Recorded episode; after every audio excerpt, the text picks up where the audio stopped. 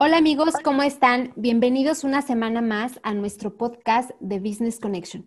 Estamos arrancando el mes de octubre deseándoles que sea un mes maravilloso para todos ustedes, cargados de buena energía y sobre todo de mucha salud. No olviden seguirnos en nuestras redes sociales, en Instagram y Facebook como arroba Business Connection MX y en Spotify corran a escuchar todos nuestros podcasts. Y bueno, como ustedes ya saben, cada martes tenemos invitados súper especiales, expertos en temas de negocios. Es por eso que hoy tenemos como invitada a una mujer súper talentosa. Ella es licenciada en comunicación con especialidad en producción y diseño de medios por la Universidad Anáhuac, México, especialista en marketing digital en Cinte y especialista en radio y televisión Madrid. Es capaz de diseñar e implementar efectivas estrategias de marketing, desarrollo y transformación de contenido en clientes potenciales. Desea generar valor desde el mundo digital a través de contenidos educativos en los medios en los que colabora. Actualmente ella es titular del noticiero Noticias del Congreso de la Cámara de Diputados, conduce eventos legislativos especiales e implementa estrategias digitales para Noticias del Congreso en Ciudad de México y es fundadora de la marca Kind Store MX, que es un proyecto sustentable que busca minimizar huella ecológica, sembrar vida por un México limpio. Ella es Karen Torres. Hola Karen, ¿cómo estás? Bienvenida. Hola, muchas gracias por tu presentación. Encantada de acompañarles. Qué gusto. Al contrario, pues muchas gracias a ti por aceptarnos la invitación. Y bueno, como ustedes ya vieron en la portada del podcast, hablaremos hoy de emprendimiento eh, en medio del COVID, cómo podemos atravesar este, em, cómo podemos emprender en tiempos de COVID. Y nos gustaría que nos platicaras un poco de esto, Karen. Yo creo que es una gran pregunta. En medio de la pandemia resulta exponencialmente más complicado emprender. Creo que tenemos que destacar que los proyectos y emprendimientos no deben detenerse, sino adaptarse a la situación que vivimos actualmente. Llevamos ya más de nueve meses de incertidumbre. Recordemos que la OMS eh, declaró el 30 de enero esta emergencia sanitaria y fue eh, a finales, mediados de diciembre, que empezó toda esta historia del virus en Wuhan. Desafortunadamente, en México el primer caso de COVID-19 se desató el 27 de febrero. Y recuerdo estas fechas porque han sido muy marcantes en el eh, tema financiero, social y político, no solo para nuestro país, sino para el mundo, ¿no? Ha tenido desde luego importantes afectaciones de salud, este, lamentables muertes que en México ya van más de 70 mil al corte del día de ayer, desafortunadamente. Y, bueno, en economía global ha tenido un eh, impacto también importante, pero respondiendo a la pregunta, creo que eh, todavía es posible emprender aún con este escenario eh, de caos y aún con todo este panorama. es importante eh, de entrada, entender lo que pasa a nivel mundial, ¿no? Recordemos que además de que esto empezó en China, eh, también ha tenido un importante crecimiento, mm, se dice del 6% al año, ¿no? Un motor económico que está en constante pelea de poderío con Estados Unidos y esto ha tenido efectivamente este, un efecto dominó que ha afectado a todos los países, ¿no? Sin duda se ha provocado un stop económico afectando en términos eh, financieros, eh, ciclos de producción, ¿no? Escasez de productos. Hablábamos también este, de la ley de oferta y la demanda. Sabemos que eh, han incrementado y bajado precios de diversos productos. Obviamente, este, para bancos, las cuentas por cobrar, pues ha sido difícil recuperarlas. En este escenario complicado, me preguntarían, ¿sigue siendo factible emprender en tiempos de COVID? Pues les diría que sí, pero para ello necesitamos mantener algo que se dice fácil, pero que ha sido complejo debido a los ritmos de trabajo de sana distancia, de home office, mantener una actitud positiva. Creo que nos hemos enfrentado desde casa a este escenario tan complicado, pero bueno, les diría, sigamos manteniendo una actitud positiva, no bajemos la guardia hay que también entender qué está pasando en el mundo, involucrarnos en temas políticos, sociales y comprender todo lo que pasa, ¿no? Y lo más importante, encontrar un motivo, algo que nos mueve a hacer algo y sobre todo una solución a un problema.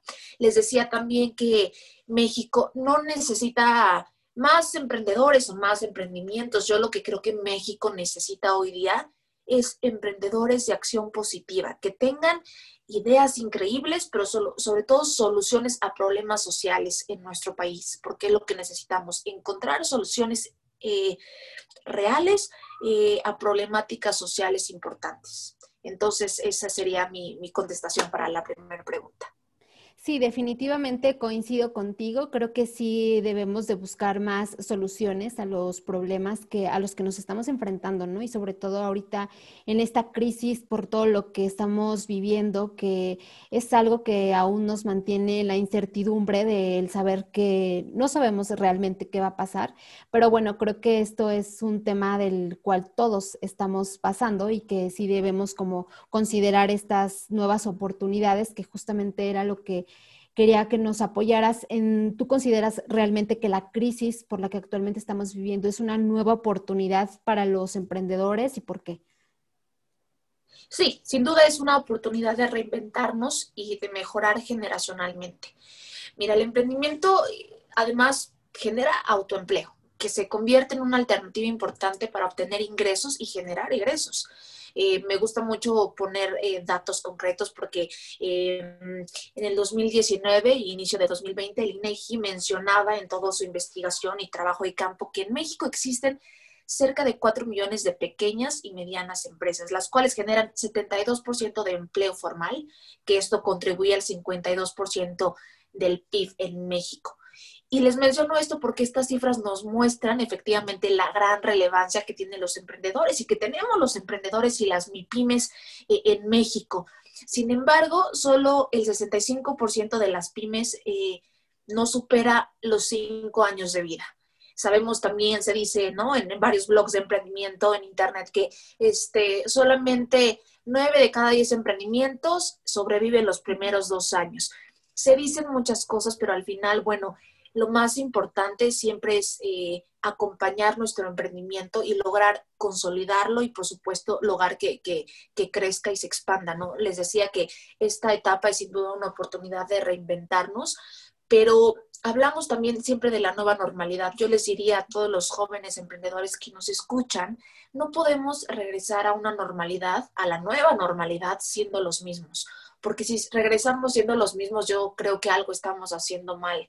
Hay una frase que me encanta de Albert Einstein, que se las voy a compartir, y dice que la crisis es la mejor bendición que puede suceder a personas y países, porque la crisis trae nuevos progresos. Y es lo que necesitamos en México, ¿no? Este, después de la pérdida de más de 12 millones de empleos, esta es una gran oportunidad de profesionalizar los emprendimientos, de estos empleos informales, lograr profesionalizarlos. Yo sé que es, a veces es muy complejo todo el entendimiento de darnos de alta en la Secretaría de Economía, en el INPI, profesionalizar nuestro emprendimiento, pero yo los invito realmente a que logremos trasladar nuestro empleo informal creo que ha sido una área de, de, crecimiento importante, porque fíjate cuántas personas debido a esta pérdida de empleo en México han dicho, bueno, voy a emprender vendiendo algo que me quede exquisito, ¿no? O algo que me sale muy bien o que es un talento, sea de un producto o sea de un servicio. Entonces, ha sido una curva importante de creatividad de esta pandemia para todos, por su, este, sobrevivencia, por necesidad, por cualquiera eh, de las dos eh, variantes, pero han familias logrado dar ese paso que no se habían atrevido a dar de emprender. Entonces yo les diría que es una gran oportunidad, que lo tomemos de la mejor forma y que logremos profesionalizar ese emprendimiento y trasladar los empleos informales en México a empleos formales.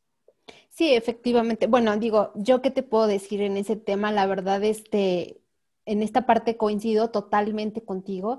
Yo creo que muchas veces nos da como un poco de miedo, digo yo que trabajo también con muchos emprendedores en la parte legal, es como de repente sienten como ese miedo de es que es que yo no me quiero dar de alta y es que el SAT y es que impuestos y cómo voy a registrar mi marca y es que y todas estas cuestiones que de repente yo creo que también como que los asustan un poco hablar el tema como legal, fiscal, pero realmente no es tan tan horrible como lo, lo, han pintado, ¿no? O sea, como el SAT de los impuestos, el pagar.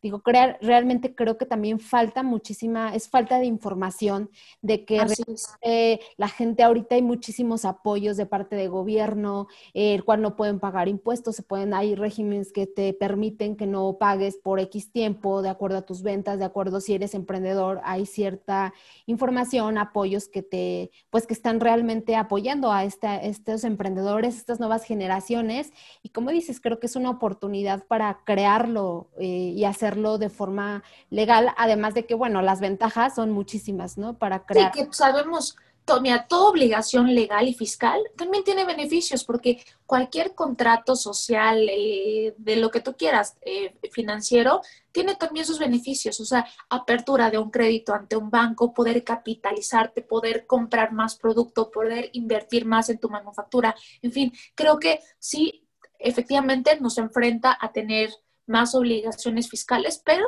ojo, tener más derechos y además exigirlos porque tenemos que aprender a conocer este, cómo se manejan, por ejemplo, eh, los institutos que registran nuestras marcas como el INPI, como Indautor, que además nos dan grandes posibilidades de incluso pensar en grande y, ¿por qué no?, llevar nuestras marcas, nuestros proyectos a nivel Latinoamérica y Asia Pacífico y a todo el mundo. O sea, yo soy una soñadora y les diría que se atrevan. O sea, el, el, no ya lo tenemos siempre garantizado, hay que aprender, hay que atrevernos a profesionalizar nuestros emprendimientos. Sí, definitivamente y sin duda coincido contigo.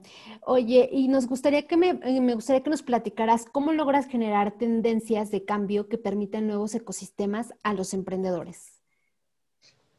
Mm, pues mira, primero me gustaría entender y platicarles qué es el ecosistema emprendedor, ¿no? Porque lo vemos como quizá una oportunidad de, crecimiento y expansión, obviamente en contexto empresarial, en donde los nuevos negocios, los nuevos emprendimientos pueden lograr crear conexiones valiosas con otras empresas, instituciones, incluso con amigos, este, no sé, con inversionistas, con incluso personas de la familia que también se, se, puedan llegar este, a a subir a tu, a tu proyecto, ¿no? Esto eh, del ecosistema emprendedor es este, esta, esta oportunidad de crecimiento para desarrollar nuevas este, innovadoras ideas que puedan capitalizarse en un bien común, ¿no? Creo que un empresario siempre debe cuestionarse eh, cómo proyecta su servicio en el mercado y además si su, su servicio es o no es imprescindible y además qué es lo que está ofreciendo, ¿no? Adoptar la innovación, ahora que lo mencionas como este, en la pregunta, este, pues al final la innovación nos da respuesta a las necesidades. Incluso es importante anticiparnos a las tendencias del futuro. Innovar significa tal cual, crear nuevas oportunidades para nuestro negocio y adelantarnos siempre que podamos. ¿No? Entonces yo les diría que generar tendencia a partir de la innovación, esa es mi respuesta, y el eh, tener nuevos ecosistemas emprendedores, siempre estar abiertos al, cambio y por supuesto también lograr de tener sinergias de comunicación con nuevos grupos este, de emprendimientos en Facebook. Ustedes pueden buscar en diversas plataformas. Hay diversos grupos y blogs en donde puedes incluso hacer un networking importante y generar ideas muy potenciales, que creo que hoy en día es algo que también esta pandemia ha generado, este acercamiento digital, en donde producimos a distancia, en donde ya no es necesario estar en Ciudad de México con tu equipo de, este, de socios para poder generar y para poder estar monetizando. Ahora es importante generar esa, ese traslado de, de comunicación a nivel nacional en los 32 estados de la República y hoy día es posible. Sí, efectivamente, o sea, ya es y, eh, cómo hemos evolucionado y tan solo aquí en el mundo eh, empresarial o emprendedores que ahorita dices, antes sí lo hacíamos, antes de la pandemia, hablando de todavía enero 2020, todavía no se veía tanto, o sea, sí sabías que existía una plataforma que se llamaba Zoom, o sí sabías que lo podías hacer, pero de repente era como informal. Ahorita ya es como súper normal que puedas crear tus grupos de networking o grupos de algún tema en específico o con tus propios amigos, como que ya lo estás viendo como más normal. Y tan es así el caso que tú y yo ahorita, por ejemplo, lo estamos haciendo, ¿no? Tú estás en Ciudad de México, eh, nosotros aquí en León, y estamos eh, estableciendo este, esta conversación para todos nuestros eh, radioescuchas del podcast. Y bueno, me gustaría también que nos, mm, que nos pudieras compartir cuál es, eh, qué se puede lograr hacer, cómo se puede lograr hacer un plan de acción para tratar de superar con éxito los obstáculos. Lo más importante para un plan de acción, mm, yo creo que ser valiente. O sea, lo más importante yo les diría ser valiente, eh, ser positivo, ser agradecidos, y se escucha muy romántico, a lo mejor, ¿no? Pero en verdad que es muy importante eh, que yo les diría que una mente negativa debilita hasta el más fuerte y hasta el más valiente. ¿eh? Entonces, yo les diría que para tener su plan de acción hay que tener lo más importante, un objetivo principal. Por cada objetivo, establecer metas a corto y a mediano plazo que sean ejecutables. Y de, estas, este, de este objetivo que ya tenemos establecido con metas programadas y, ojo, calendarizadas, e incluso yo les diría en tu celular, pon la, este, la activación de notificación de llegué al día tal en donde estoy parada, de, mi objetivo que se convirtió entonces en una meta que cumplí o no cumplí. Y no pasa nada si no la cumplimos. Volvemos a tener 30, 31 días para volver a generarla, pero hay que ponerle fecha. Y diseñar un plan guía este, que nos permita saber cuáles son nuestros objetivos, saber cuáles son nuestras metas y poderlos ejecutar y además poderlos distinguir de los que fueron posibles ejecutables y de los que no. Entonces, ese sería parte de un autoconocimiento que creo que sería básico y muy importante para poder generar un plan de acción ejecutable, ¿no? Entonces, ¿cómo lo superamos con éxito? Pues siendo valientes, eh, sabiendo que no siempre vamos a tener un escenario a nuestro favor, que no siempre vamos a tener el capital que necesitamos, el equipo contable perfecto o el capital humano a nuestro alrededor, pero además de eso, no importa, es seguir avanzando con los recursos que se tienen y no esperar a que se tenga el recurso para poder este, dar el sí o dar el paso a, ese, a esa idea o a ese, este, a ese objetivo, ¿no? Sí, y sobre todo yo creo que también, sabes que Karen, eh, en este tema, en esta etapa de emprendimiento, yo creo que también es muy importante, no sé tú qué opines, la constancia, que le dediques al proyecto, ¿no? De repente nos desesperamos un poco o un mucho este, y terminamos por abandonando los proyectos, que a lo mejor era un buen proyecto y al final este, terminamos como diciendo, ya mejor ya está aquí y también es mucha constancia, yo considero, no sé, ¿tú qué opinas?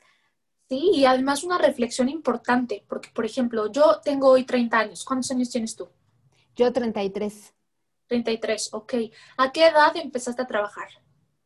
A los 20, de ya profesionalmente 23. Y ya recibir una paga, aunque fuera prácticas, pero ya una paga. Ah, como a los 18. 18. ¿Cuántos años llevas trabajando? Sí, pues ya son que 10, 12, 15. 15. En promedio, nuestra edad de 25, 30 años, en ese promedio de quienes nos estén escuchando, les quiero invitar a esta reflexión. Algunos llevamos 6, 8, 10 años trabajando. De nuestro periodo de vida, el índice de mortalidad de México está a lo mejor entre los 78 y 85 años. ¿Hasta qué edad queremos trabajar? ¿65? ¿Te parece una edad eh, más o menos de retiro. Bueno, estamos hablando que sí que nos quedan aproximadamente 35, 40 años efectivos de trabajo y de ahorro. Si pensamos de esos 40 años, ¿cuánto tiempo es el que pasamos durmiendo o en actividades que no nos generan economía? Que también somos seres humanos. Lo que les quiero decir con toda esta reflexión es que tenemos quizá 20, 25 años de trabajo, de generación y monetización. Tenemos que dar siempre el mil por ciento. No podemos descansar. Hay que tener esa, esas ganas, ese hambre y ese ímpetu de, de saber que el tiempo vuela, de saber que el futuro es hoy, que la juventud tenemos en nuestras manos la posibilidad de hacer un cambio y generar un cambio, ¿no? Entonces yo les diría que dejemos ya las libretas y los planners, este, no solamente bonitos en nuestro escritorio, sino que les empecemos a poner fecha. Fecha no solo para emprender, fecha para consumar nuestras propias este, eh, metas personales y profesionales, incluso amores, amorosas, ¿por qué no? Pero también el tema del ahorro, el tema de todo, todo lo que podamos prospectar, ¿no? Eh, contestando a tu, a tu pregunta con el tema del plan de acción, mi reflexión es esa, ojo, no sé qué edad tengan todos más o menos los que nos escuchan, pero real nos queda poco tiempo para empezar a ahorrar, para empezar a aprender y para empezar a ser efectivos y hacer algo por nuestro país. Sí, efectivamente, así que ya escucharon todos los que están ahí escuchándonos en el podcast. De verdad es muy importante que se pongan las pilas y que realmente empecemos a actuar, ¿no? Y muy, muy interesante lo que nos compartes, Karen, de verdad, muchísimas gracias. Eh, me gustaría que nos compartieras o que nos dijeras cuáles consideras que han sido los procesos de cambio y transformación a los que se han tenido que enfrentar los negocios en México, obviamente desde tu perspectiva. Pues todos, han habido muchos cambios importantes, unos muy favorables. El que se me viene ahorita a la mano y el que estoy muy a favor desde el primero de diciembre, este, sabes que en Ciudad de México, hablando un poquito centralizándome en Ciudad de México, los negocios se enfrentaron a una realidad. Bolsas de plástico están prohibidas.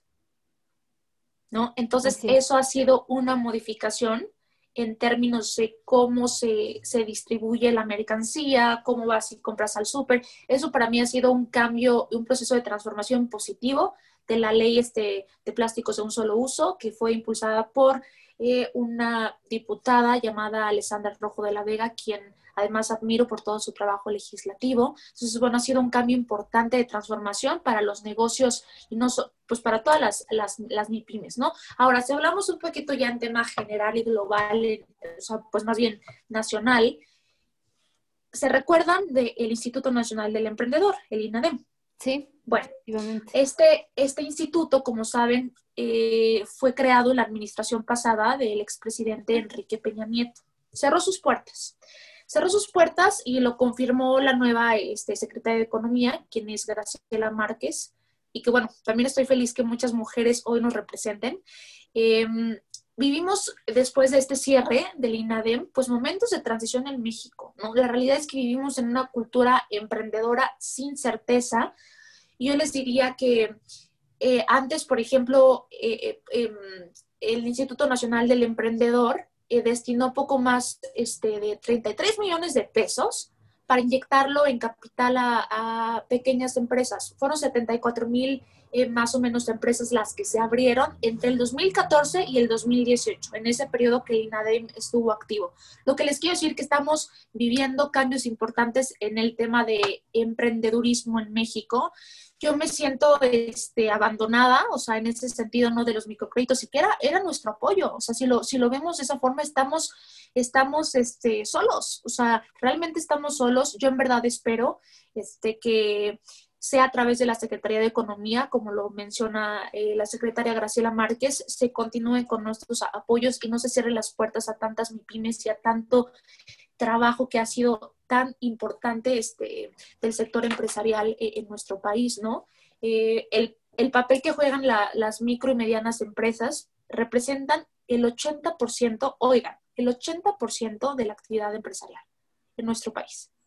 Entonces, somos motor importante de la economía de nuestro país. Ojo con eso. Entonces, somos quienes ayudamos a la reactivación económica a través de nuestros emprendimientos, quienes generamos empleo y quienes estamos siendo esta clase media baja y esta clase media, quienes estamos dando empleos y quienes estamos apoyando además ahorita, hoy día, en la reactivación económica de nuestro país. Entonces, eh, pues bueno, yo les diría esto, ¿no? Que al final nos hemos enfrentado a estos cambios. Yo veo esos dos muy relevantes. El primero se me vino a la mente, pues porque estoy súper a favor de la, este, de eliminar los plásticos de un solo uso en el país, pero bueno, en términos ya más este, económicos, pues sería eso, ¿no? La desaparición del INADEM y cómo nos encontramos solos y abandonados pues en el sector empresarial. Sí, y de hecho ahorita, bueno, más adelante vamos a hablar de, ese proyecto que hay, que ahorita espero que nos puedas compartir un poco, Karen. Eh, no sin antes, eh, me gustaría nada más que nos compartieras eh, o que nos dijeras qué opinas acerca de la globalización y la innovación en México. Cuando me toca hablar qué opino de, algún tema en mi país, yo siempre hablo maravillas, porque si no hablamos de nosotros bien de nuestro país, ¿quién? ¿No? Entonces nosotros tenemos que hablar maravillas nosotros mismos. Somos un país con muchos aspectos, ¿no? Con gran talento humano, con gran potencial, sin duda con muy buenas innovaciones. Cada vez me sorprenden más las incubadoras en México. Cada vez hay más líderes, este, eh, más startups, más trabajos que me dejan sorprendida, ¿no? Pero bueno, primero me gustaría entender eh, y, a los que nos escuchan cómo yo veo la parte de, globalización, ¿no? Yo lo veo como la interacción entre gente entre empresas y entre los gobiernos de, los diferentes, de las diferentes naciones, de los diferentes países. ¿no? Entonces, si hablamos de la globalización, para mí es eso, cómo interactúan las diversas eh, eh, empresas y cómo interactúan los diversos países. Ahora, con respecto a la innovación en México, eh, México necesita, yo creo que mejorar esta parte de globalización de sus, de sus, este, de sus ideas porque necesita más procesos de crecimiento y desarrollo, ¿no? Al final necesita México transferir nuevas oportunidades y nuevas tecnologías también. Entonces, de esta manera lograríamos que esta globalización sea en, beneficio, pues al final de la productividad de México y que además este, se siguiera fomentando el intercambio tecnológico, que yo lo veo como una de las principales bases que hoy en día generará todo. O sea, la tecnología hoy día es lo más importante. Y no sé si saben, pero bueno, eh, la UNESCO este, siempre, em, bueno, en sus lecturas de investigación que hace, nos, nos dice que, México, pues al final este, invierte muy poquito, creo que es algo así como el 3% del PIB en infraestructura tecnológica. Estamos hablando que países como, como por ejemplo, ¿qué se les ocurre? Sydney, Australia, este, Japón, Dinamarca, Finlandia, Suecia, orientan más del 3% a su PIB, ¿no? O sea, y México es solamente el 0.5% de su Producto Interno Bruto que emplea para, para temas de educación, ciencia y, tecnología, cultura, en fin, ¿no? Entonces yo creo, y sería una invitación a los legisladores y al gobierno federal, pues que volteen a ver este tema de innovación y de, este, de globalización de las tecnologías de México como un tema de la agenda, o sea, un tema de agenda legislativa y un tema al que se le tiene que poner más capital y estoy segura que en México hay demasiado talento para poder este, pues explotarlo, ¿no? Sí, sin duda alguna, creo también que sí deberían de voltear a ver un poquito más este enfoque sobre innovación y tecnología, que bueno, al final es lo que estamos, lo que se está viviendo hoy en día. Eh, ¿Qué acciones consideras tú que se deben tomar en cuenta para emprender lo mejor posible? Completando, creo que ya hemos, este, ya nos has compartido un poco, pero como eh, complementando todo lo que hemos platicado? Pues lo que les mencionaba ahorita, profesionalizar los emprendimientos, sin duda alguna, ¿no? Conocer cuáles son nuestros derechos, conocer cuáles son nuestras obligaciones fiscales, legales, encontrar una necesidad en los tiempos de crisis, creo que ahorita es una gran oportunidad, como se los decía, en tiempos de crisis se generan necesidades que podemos aprovechar para crear que un o servicio las cubra. Eh, número dos, o número tres más bien, sería enfocarnos. Enfocarnos eh, en conocernos, en nuestro autoconocimiento, en qué nos motiva y sobre todo, número cuatro, este, saber qué opciones económicas hay en el mercado, ¿no? Conocer al mercado, yo les diría al final, invertir tiempo en una investigación e invertir tiempo además en este, en, no sé, cursos, en diversas plataformas que nos permitan seguirnos al día que nos permita crear muy buena estrategia o rodearnos de un buen equipo que nos permita generar una estrategia de crecimiento, pues no solo para la marca, sino para el crecimiento social, ¿no? Que es lo que yo siempre digo. Eh, para poder emprender lo mejor posible hay que no solo emprender con la idea de generar eh, recursos económicos, que los entiendo y que obviamente como empresaria pues obviamente es parte de, del, día a día y del capital que se necesita para vivir. Pero les diría que la riqueza para poder emprender lo mejor posible sería encontrar una respuesta o una solución a un problema y que ese, ese producto o servicio que vendamos resuelva un problema social, ecológico, este, de movilidad, en fin, de cualquier área que les, les, les, guste y les competa, pero que socialmente sea un cambio, un cambio importante y que tenga no solamente un beneficio económico, sino también un beneficio social global. Así es, Karen. Y de hecho me gustaría que nos compartieras, eh, bueno, te, te, te, preguntábamos a qué acciones estás tomando como emprendedora ante la, ante la crisis que estamos enfrentando y supongo que aquí a lo mejor podríamos como hablar un poco de tu proyecto también. Claro. Pues mira, lo más importante a lo que nos enfrentamos ahorita son las ventas, están muy bajitas. Yo a veces que tengo una venta a la semana y se siente muy triste porque al final llevas meses y meses de trabajo, meses de, desde el diseño de tu, de tu proyecto, desde qué vas a vender, cómo lo vas a vender, cuál es la solución a tu problemática. Eh, ahora sin meterte en el diseño del producto como tal, ¿no? El packaging, a lo mejor la estrategia digital, la página web, tu e-commerce, no sé, todas las soluciones a, a, lo que un emprendimiento en sí mismo es es tener el temple de saber que hay, va a haber crisis a las que te vas a enfrentar. Y no solo hablo de la pandemia, sino crisis que a veces simplemente son y que existen, ¿no? Que son una realidad en México y en el mundo y para cualquier emprendedor.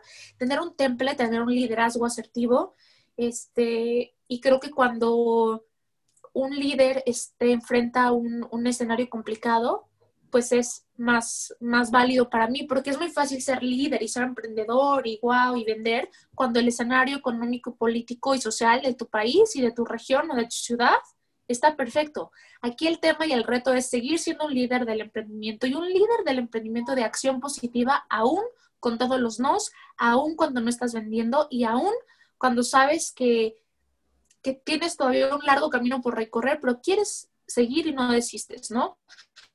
Yo como emprendedora en esta crisis me he dado no solamente en vender mi producto, me he enfocado también en consumir local y en apoyar a los negocios locales de, de, amigos que ahorita con esta pandemia han decidido innovar con alguna venta de algún producto, de algún servicio y apoyarles y apoyarnos unos a otros. Creo que no solo es un tema de feminismo entre las mujeres, es un tema de apoyarnos mujeres y hombres y apoyarnos de todas las edades, el comercio local, ¿no? Y reactivar la, la economía de esa forma creo que es muy, muy importante.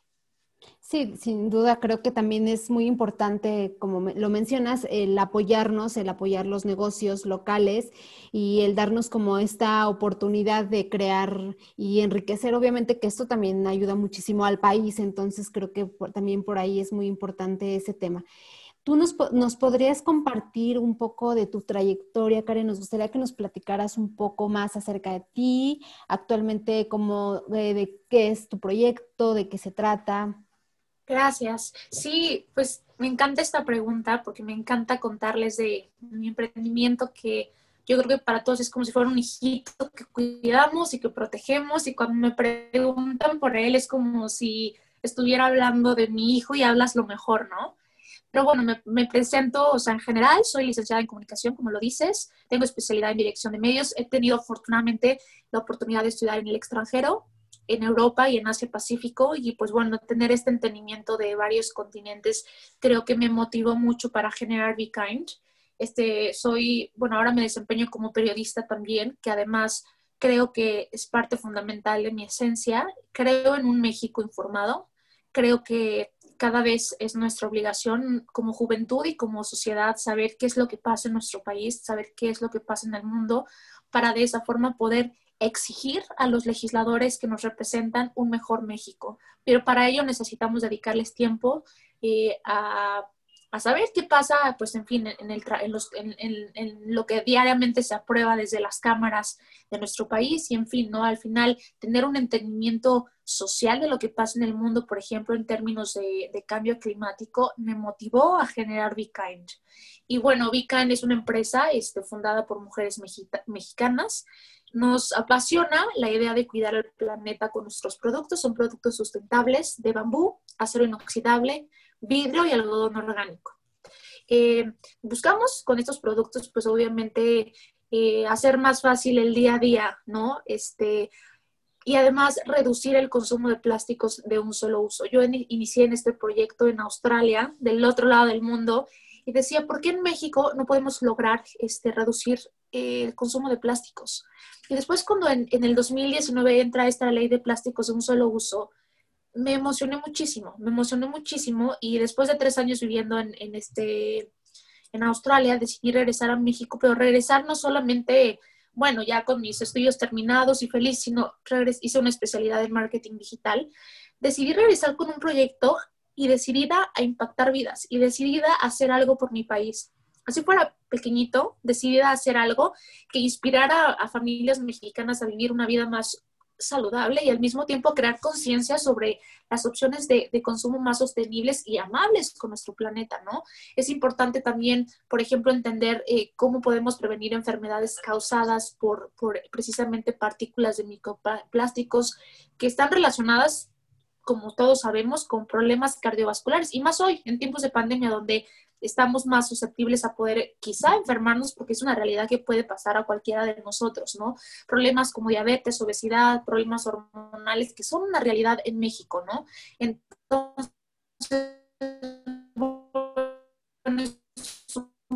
proyecto con mucho corazón. Por cada hora, sembrar pues bueno, esa es la iniciativa. Estoy feliz de compartírselas y les invito a que me sigan en las redes. Es bikindstore.mx y la página web de mi e-commerce lo encuentran así. Van a poder encontrar información de blogs de qué es sustentabilidad, este, qué es degradable, qué es biodegradable y en fin, todas las dudas en un lenguaje ciudadano, en un lenguaje juvenil que nos permita estar informados y pues ser mejores, este, mejor generación no, pues increíble, la verdad es que tu proyecto eh, sí eh, está dentro de las empresas que impactan definitivamente al país, a la comunidad, a toda la gente y que realmente se suman, se sumen siempre lo digo, eh, yo sé que me escucho como disco rayado en cada podcast, pero creo que es muy importante sumarnos también a otros proyectos, apoyarnos, no necesariamente al de nosotros, porque al final de cuentas ahí está, pero también es válido eh, sumarnos a los proyectos de las demás personas, eh, siempre es, aportar algo bueno y pues creo que la idea y el proyecto que ustedes han generado es buenísimo. La verdad considero que este tipo de proyectos deberían de tener, no sé, algún, algo más este, en específico o algún... Eh, no sé, alguna lista, no sé si realmente existe alguna lista para que puedan incorporarse como empresas sustentables y saber cuáles están aquí, si existen en México, no sé si si exista esa página o esa lista?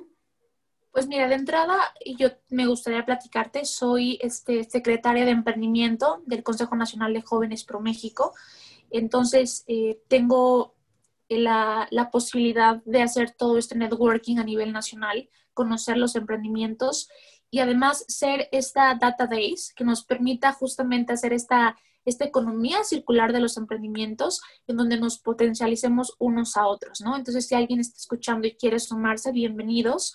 Como tal, existen diversas asociaciones de emprendimiento en México, una de ellas es ASEM, donde me imagino y, sé que ellos este, también dividen en, proyectos y en emprendimientos, si son de sustentabilidad, si son financieros, si son, este, en fin, de, de todas las ramas.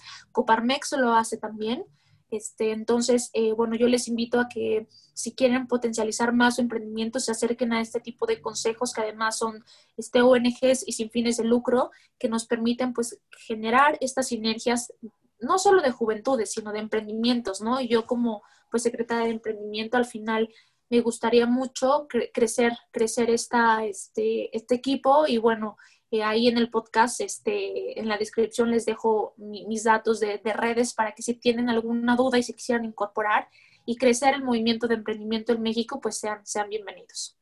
Muchas gracias, Karen. Em, antes de terminar, porque ya casi se está terminando esta conversación, esta charla, eh, nos gustaría que nos dijeras qué consejo de emprendimiento podría sumarnos para nuestra comunidad de líderes emprendedores en Business Connection leer, leer, leer, leer, leer, leer. este, los siete hábitos de la gente altamente efectiva, Padre Rico Pobre y Un Man Sin Fin de son mis dos favoritos. Bueno, Cerdo Capitalista desde luego, pero más que leer, pues bueno, les decía estar informados, este, involucrarnos en lo que está pasando en México, organizar, haz, haz este, una agenda todos los días date tiempo para pensar cuáles son tus capacidades, cuáles son tus habilidades, tus talentos, tus virtudes y cómo podemos monetizar eso que nos sale bien, cómo podemos monetizarlo. O sea, lo primero les, que les digo, conózcanse. ¿Cómo conocernos? En verdad, escríbanse, dibújense, háganse una carta como en tercera persona describiéndose Eh, por ejemplo, Karen Torres es la, la, la, y ya que descubrieron cuál es su mayor virtud, busquen cómo monetizarla, porque eso va a hacer que nunca se cansen. Como es algo que les gusta y algo que les apasiona, nunca les va a cansar.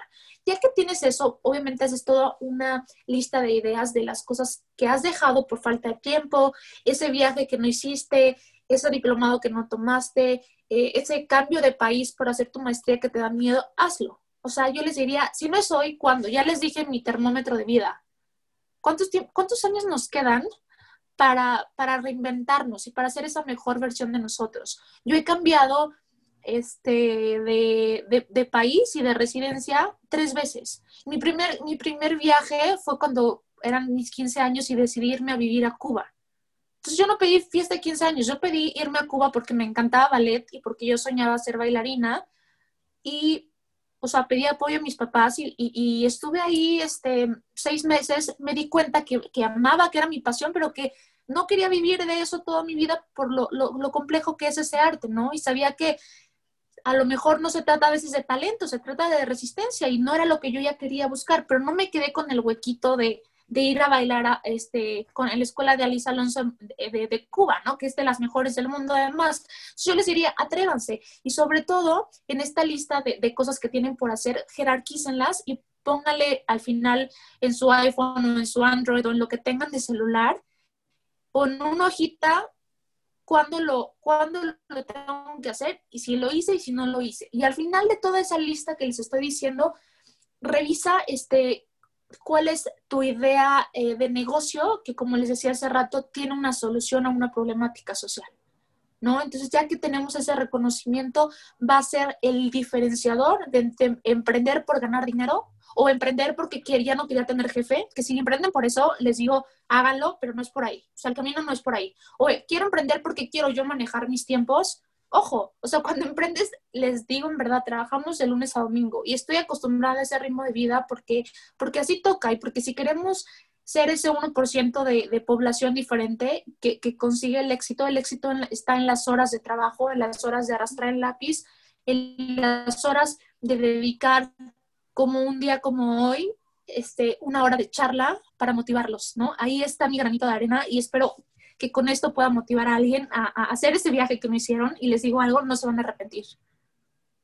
Sí, muchas gracias, Karen. La verdad, eh, todo lo que nos compartes, todo lo que nos dices, sin duda alguna es un, muchísima información muy valiosa que espero que mucha gente lo tome en cuenta, incluyéndome, que lo tomemos en cuenta.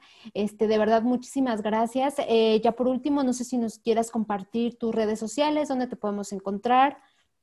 Sí, pues mira, yo por último les quiero dar este mensaje. Jóvenes, y sí lo escribí, se los quiero leer, somos motores indispensables para el desarrollo económico de nuestro país. Somos actores importantes dentro del debate político y pilares fundamentales de la economía nacional. Jóvenes, nuestro momento es ahora. Los invito no solo a seguirme en redes, sino a seguir sus sueños y hacerlos realidad y ponerles fecha. Entonces, eh, mis redes son car karen.torresmx, Karen Torres MX en Twitter. Y bueno, tengo Instagram y Facebook y ahí les comparto siempre información, eh, pues de lo que entiendo de la agenda legislativa desde el lado de vista como periodista y también pues temas muy enfocados a mi empresa BeKind, BeKind MX, BeKind Store MX. Entonces, este, pues bueno, los espero por ahí. También eh, cuestiones de emprendimiento, tengan dudas, este, con mucho gusto puedo acompañarlos en el tema financiero, legal y darles pues todos esos tips que a mí me han costado ya tres años de este emprendimiento. Entonces, los pongo a su disposición. Siempre uso un hashtag en mis redes sociales, México Informado, y vamos juntos y juntos por México. Así que un, un placer. Y les invito también a todos a dejar atrás los descalificativos, ¿no? Que solo separan aún más a la población. Entonces busquemos con voluntad ser, ser unión. Este es un mensaje de unión, un mensaje de juventud. Y los invito a eso, a independientemente de nuestra postura política, a ser equipo y a ser uno, ¿no? Entonces, bueno, pues un saludo para todos y feliz de esta charla. Muchas gracias, Karen. Y efectivamente estamos aquí para, para sumar. Entonces, bueno, pues ahí también los invitamos a que se sigan sumando en nuestras redes sociales y pues nos escuchamos la próxima semana. No se olviden, yo soy Karina Valenzuela y no se olviden de seguirnos en nuestras redes de Business Connection. Muchas gracias y nos escuchamos la próxima semana. Adiós.